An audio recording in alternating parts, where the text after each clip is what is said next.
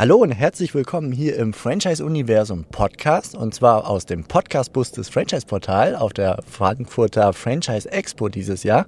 Und ich sitze hier in meinem kleinen Bus mit Volker Günzel, Anwalt bei Busse Miesen, langjährig auf Franchise-Recht äh, spezialisiert. Und ja, hallo lieber Volker, ich habe dich eben gefragt, was wäre dein wichtigster Impuls für die Franchise-Wirtschaft für Systemzentralen, den du als Tipp den Leuten mitgeben kannst. Mein Name ist Steffen Kessler und ich helfe euch zu mehr Wachstum und Erfolg. Und zwar indem wir die passenden Menschen zu erfolgreichen und zufriedenen Franchise-Partnern machen. In meinen Worten heißt das, indem wir unser Glück mit anderen teilen. Hallo lieber Steffen, ich freue mich hier zu sein.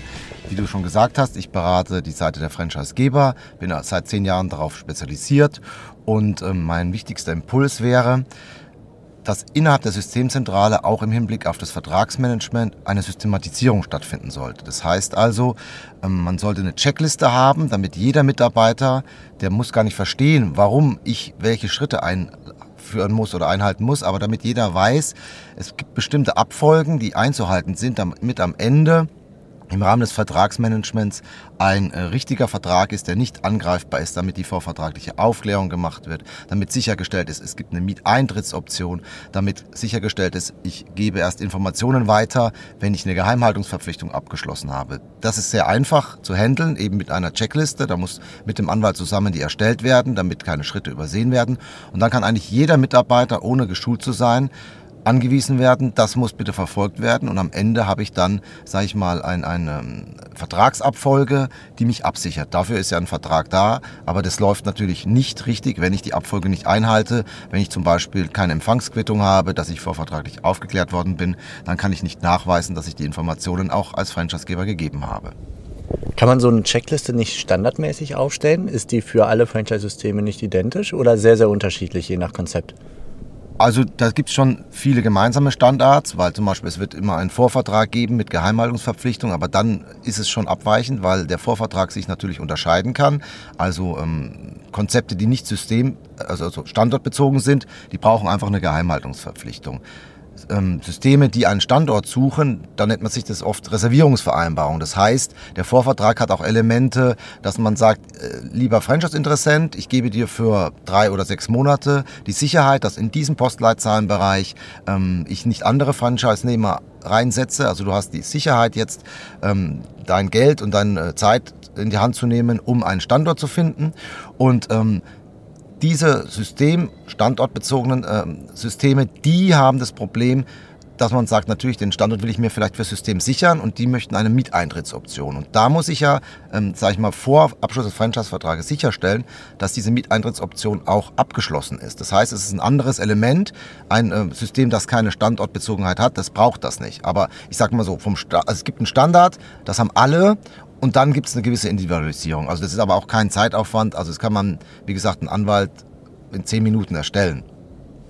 Aber es ist ein ganz zentraler Tipp äh, von dir, das einfach zu besitzen und eben deinen Mitarbeitern oder den Mitarbeitern in den Systemzentralen an die Hand zu geben wir sprechen jetzt gewissermaßen ja vom Ablauf. Wir haben einen Lead, einen Franchise-Interessenten und führen ihn Richtung Vertrag, zur Vertragsunterschrift und darüber hinaus. Mich würde interessieren, ab welchem Zeitpunkt wird dieses, was du jetzt Vertragsmanagement nennt, äh, nennst, also dieser Prozess, wann beginnt dieser Prozess? Also, ich würde mal sagen, sehr früh es wird ein erstes Treffen geben, da wird man sich ja erstmal kennenlernen wollen und dann kann es ja schon an, äh, anfangen, dass das System sagt, ich möchte bestimmte Informationen von einem Franchise-Interessenten haben. Wenn ich die nicht habe, ähm, dann brauche ich gar nicht weiter zu sprechen. Also man kann zum Beispiel sagen, hat man diese Abfrage gemacht, was ist für Eigenkapital da, hat man eine Schufa-Auskunft eingeholt. So. Das kann also schon das, das erste Element sein, das dann abzuhaken ist. Auf jeden Fall, wenn ich als Franchise Geber sage, der ist für mich interessant. Ähm, ich möchte ihn, dass er mehr von meinem System kennenlernt. Ich möchte ihn vorvertraglich aufklären. Also ich möchte ihm letztlich Betriebs- und Geschäftsgeheimnisse des Systems geben. Das muss ich absichern, da muss die Geheimhaltungsverpflichtung abgeschlossen werden, weil sonst könnte der alle Informationen, also Invest ist so und so hoch, man kann die Gewinne machen, könnte er ja ähm, an andere weitergeben. Es könnte sogar jemand, ein Mitarbeiter eines Konkurrenzsystems sein, der sich einfach so an äh, Informationen erschleicht. Deswegen sollte in dieser Geheimhaltungsvereinbarung auch immer ein Wettbewerbsverbot äh, vereinbart sein, damit man gleich, wenn, der, wenn es jemand nicht unterschreibt, ist einfach ganz klar, dann gibt es auch keine vorvertragliche Aufklärung. Also es sollte sehr früh ähm, ein ähm, angefangen werden, damit eben auch kein Schritt übersehen wird. Sonst hat man am Ende die Schwierigkeiten, es kommt ja auch nicht darauf an, der Vertrag wird abgeschlossen, man schaut nie wieder rein, dann ist es egal, wie das Vertragsmanagement war. Aber wenn ich mich streite, dann muss ich mich darauf verlassen können, dass alles so, wie es äh, der Anwalt mit ausgearbeitet hat, auch eingehalten worden ist. Und deswegen sollte es ziemlich früh auch einsetzen.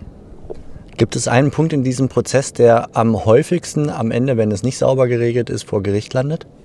Ja, das ist die berühmte vorvertragliche Aufklärung.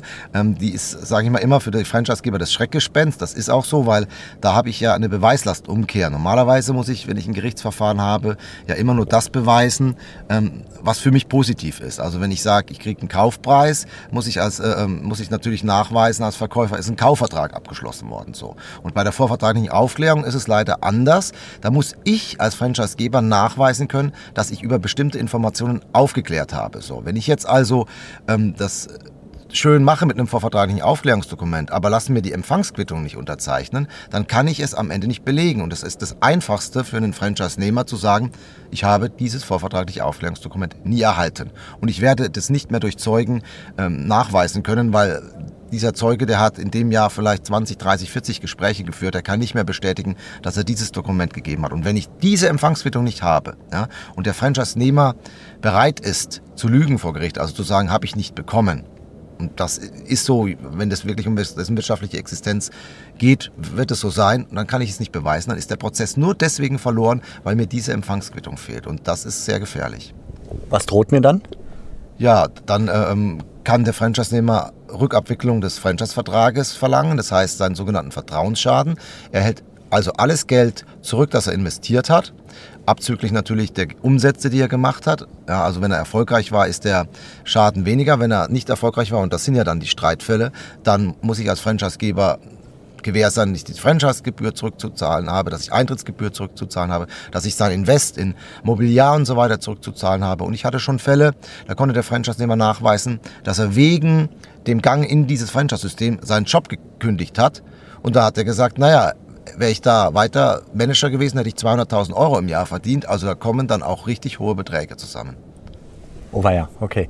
Wir sind äh, losgelaufen bei dem Vertragsprozess, so nenne ich es. Du nennst es äh, Vertragsmanagement. Geht das denn über die Unterschrift, also die letztendliche Vertragsunterschrift zum Franchise-Partner hinaus? Kommt danach noch etwas? Naja, es kann natürlich immer sein, dass es ähm, besondere Entwicklungen im Rahmen des Franchise-Systems gibt, dass der Franchise-Nehmer Unterstützung braucht, dass ich eine Franchise-Gebühr reduziere. Ähm, das heißt, man sollte dann im Rahmen des Vertragsmanagements bitte nicht an dem bestehenden Franchise-Vertrag rumdoktern, da irgendwelche Seiten streichen, handschriftlich was reinschreiben, sondern Vertragsmanagement heißt auch, das dann in einer Zusatzvereinbarung zu regeln, weil dann habe ich auf einen Blick sofort erkennbar, aha, hier ähm, gibt es Besonderheiten in dem Franchise-Vertrag mit, bei dem Franchise-Nehmer oder nicht. Wenn ich 100 Franchise-Nehmer habe und müsste jeden Mal den Vertrag durchschauen, ob da an irgendeiner Seite was handschriftlich geändert ist, ist ein riesiger Zeitaufwand. Die Gefahr ist sehr groß, dass ich was übersehe. Das heißt, Vertragsmanagement hört nicht auf mit Abschluss des Franchise-Vertrages, sondern wenn ich Besonderheiten habe, wenn ich Zugeständnisse mache, wenn was auch immer, dann brauche ich eine Zusatzvereinbarung, einseitig, die dann eben mit an den Franchise-Vertrag beizufügen ist, weil das sehe ich dann auf einen Blick. Wenn ich das nicht mache, kann ich ein Problem haben, dass ich es übersehe später oder wie auch immer. Super, lieber Volker. Vielen herzlichen Dank für diesen Impuls für die Systemzentralen. Es war spannend, mit dir zu plaudern und ja, auch dieses juristische Thema einmal zu beleuchten. Hat Spaß gemacht. Danke. Ich bedanke mich auch. Fand ich toll. Bis zum nächsten Mal.